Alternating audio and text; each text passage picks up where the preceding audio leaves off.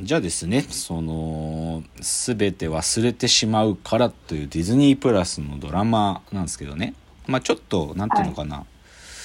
どういうドラマ、これ実は今もやってるんですよ。全10話で。今週9話かな？だからまだ途中なんで、なんかネタバレしちゃあれなんで、ネタバレしない形で喋るんだけど、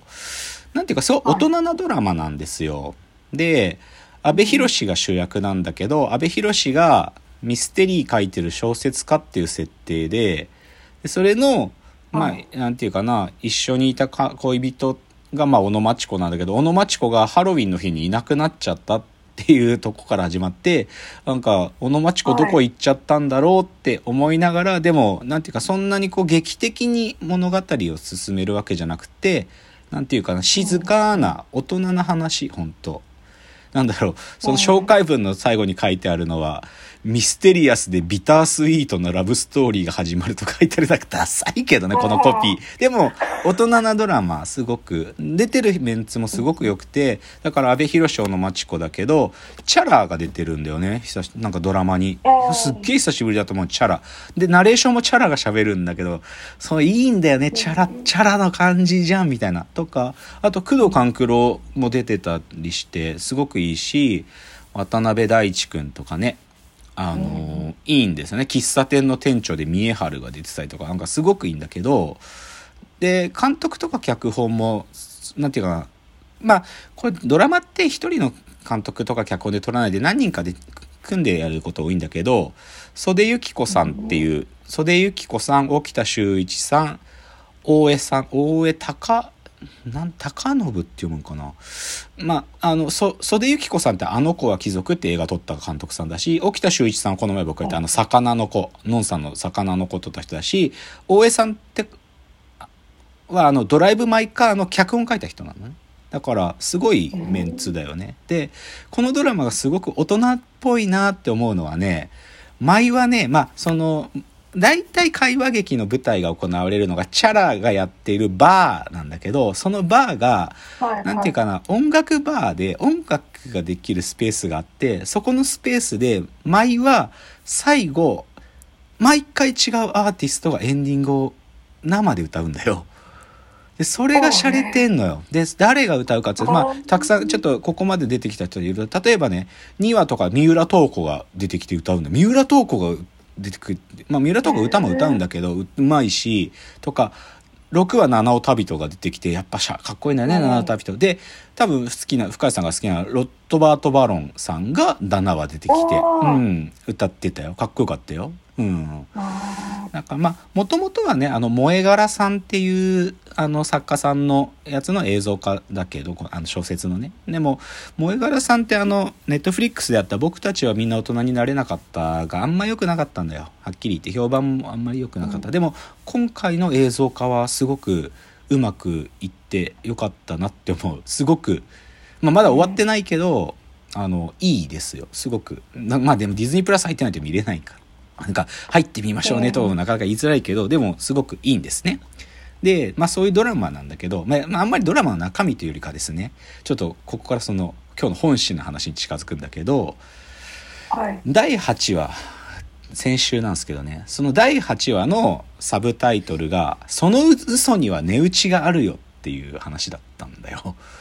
で、でね、これがね、なんかすごい僕、突き刺さって自分に。で、ちょっとそこね、まあ別にこんな聞いてる人でね、多少セリフが喋られちゃっても問題ねえだろうと思うんで、どういうセリフでこれが出てきたかってちょっとやり、再現するんだけど、ちょっと、はい、どういう、どういうところで出てきたセリフかっていうと、工藤官九郎がそのバーで働く店員の一人なのね。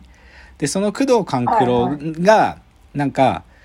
そのバーで働きたいっていう若い男の子がやってくるんだけど、で、その男の子がまあ、新潟から役者になるために東京出てきたんですっていう体で、そのバーでなんかちょっと仕事もな、なんかバイトしなきゃいけないから働けますかとか来るんだけど、その子が、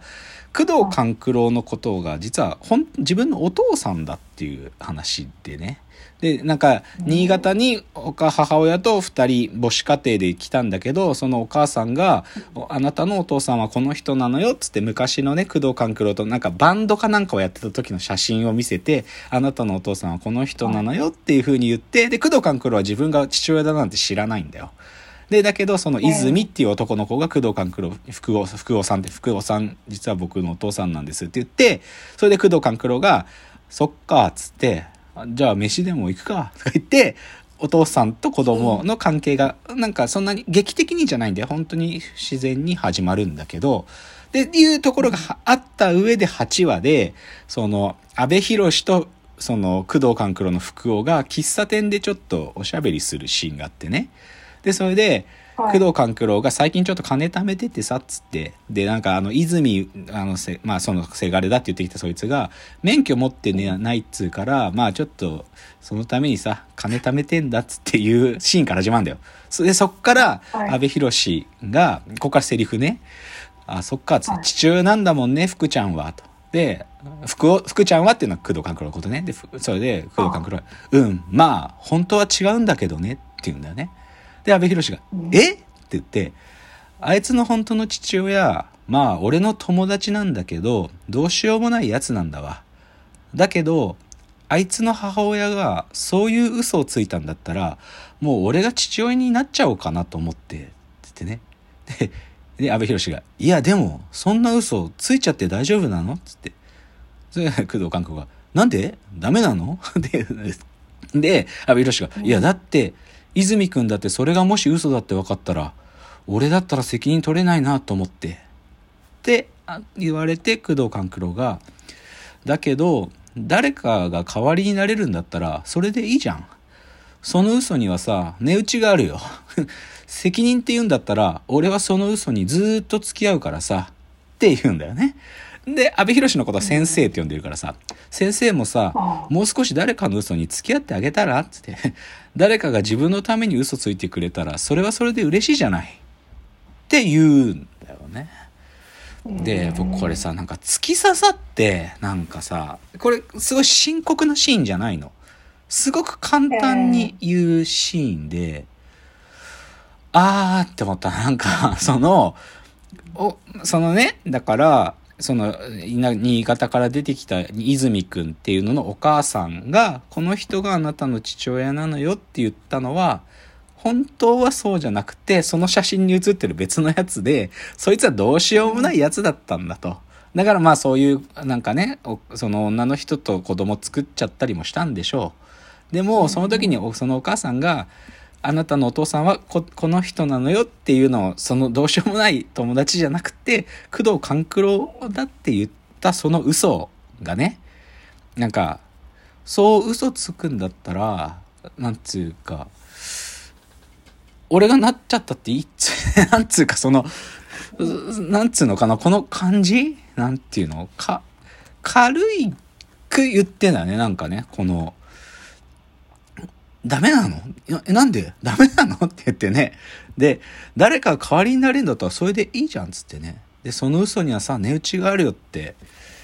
いや、こんなこと簡単には言えないんじゃないって思うんだけど、いや、なんかすごく来る。僕はこの話がね。なんか、ぶっちゃけ自分の心性からすると、僕、嘘って得意じゃないし、嘘つく人って苦手だなってずっと思ってってるんだよ。ずっと思ってたし、あんまりそういう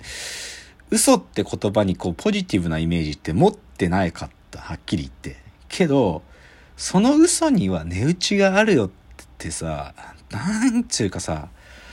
なんかもう嘘って言葉に対する僕の心象がなんかガラッと変わったんだよね。で、そう思うとね、てか、この話多分、このドラマの全体貫いてるテーマなんだと思う。おそらく。なんか、小野町子がいなくなっちゃったっていうのも、なんか、なんかがあって、で、でもそこ、なんかの嘘がある。嘘をつきながら彼女はいなくなってるんだけど、でもそれがなんか許せないなって最初みんな思ってるのが、だんだん許せてくようにななる物語なのね。で、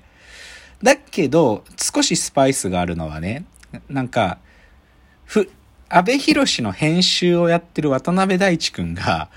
なんか、既婚者と付き合っちゃってるんだよ。それで、その既婚者の旦那さんにバレちゃって怒られるっていう話があって、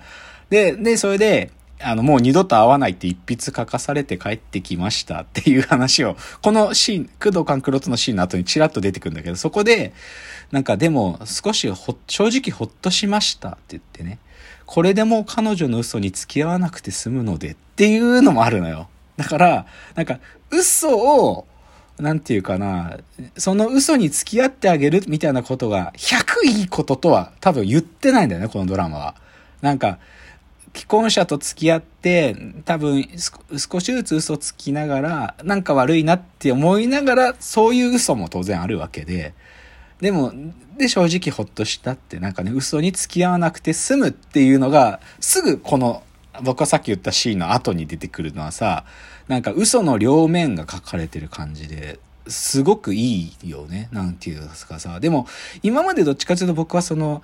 嘘をつくってことはどうしたってなんか良くないことかと思ってたんだけどさ、それがこうちょっと、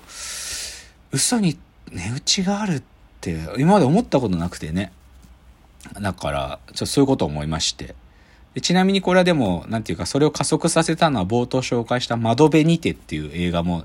近い、同じかどうかわかんないけど、こういうセリフがあって、正直さっていうのは誰かを傷つけるんですよっていうね、セリフがあるんだけどま、あ、そっかと思ってね。なんか、ああ、僕なんかそうやって人傷つけてきたのかもしれないなってすごい思ってね。なんか、お前それ嘘だろって言うってこと、なんか、嘘つくんじゃねえよってなんか言っちゃうんだけど、でもなんか、その自分はそういうことが嫌いっていう表明が誰か傷つけてたのかもなと思ったっつう話なんですよ。あ、時間になっちゃいました。じゃ次行きますね。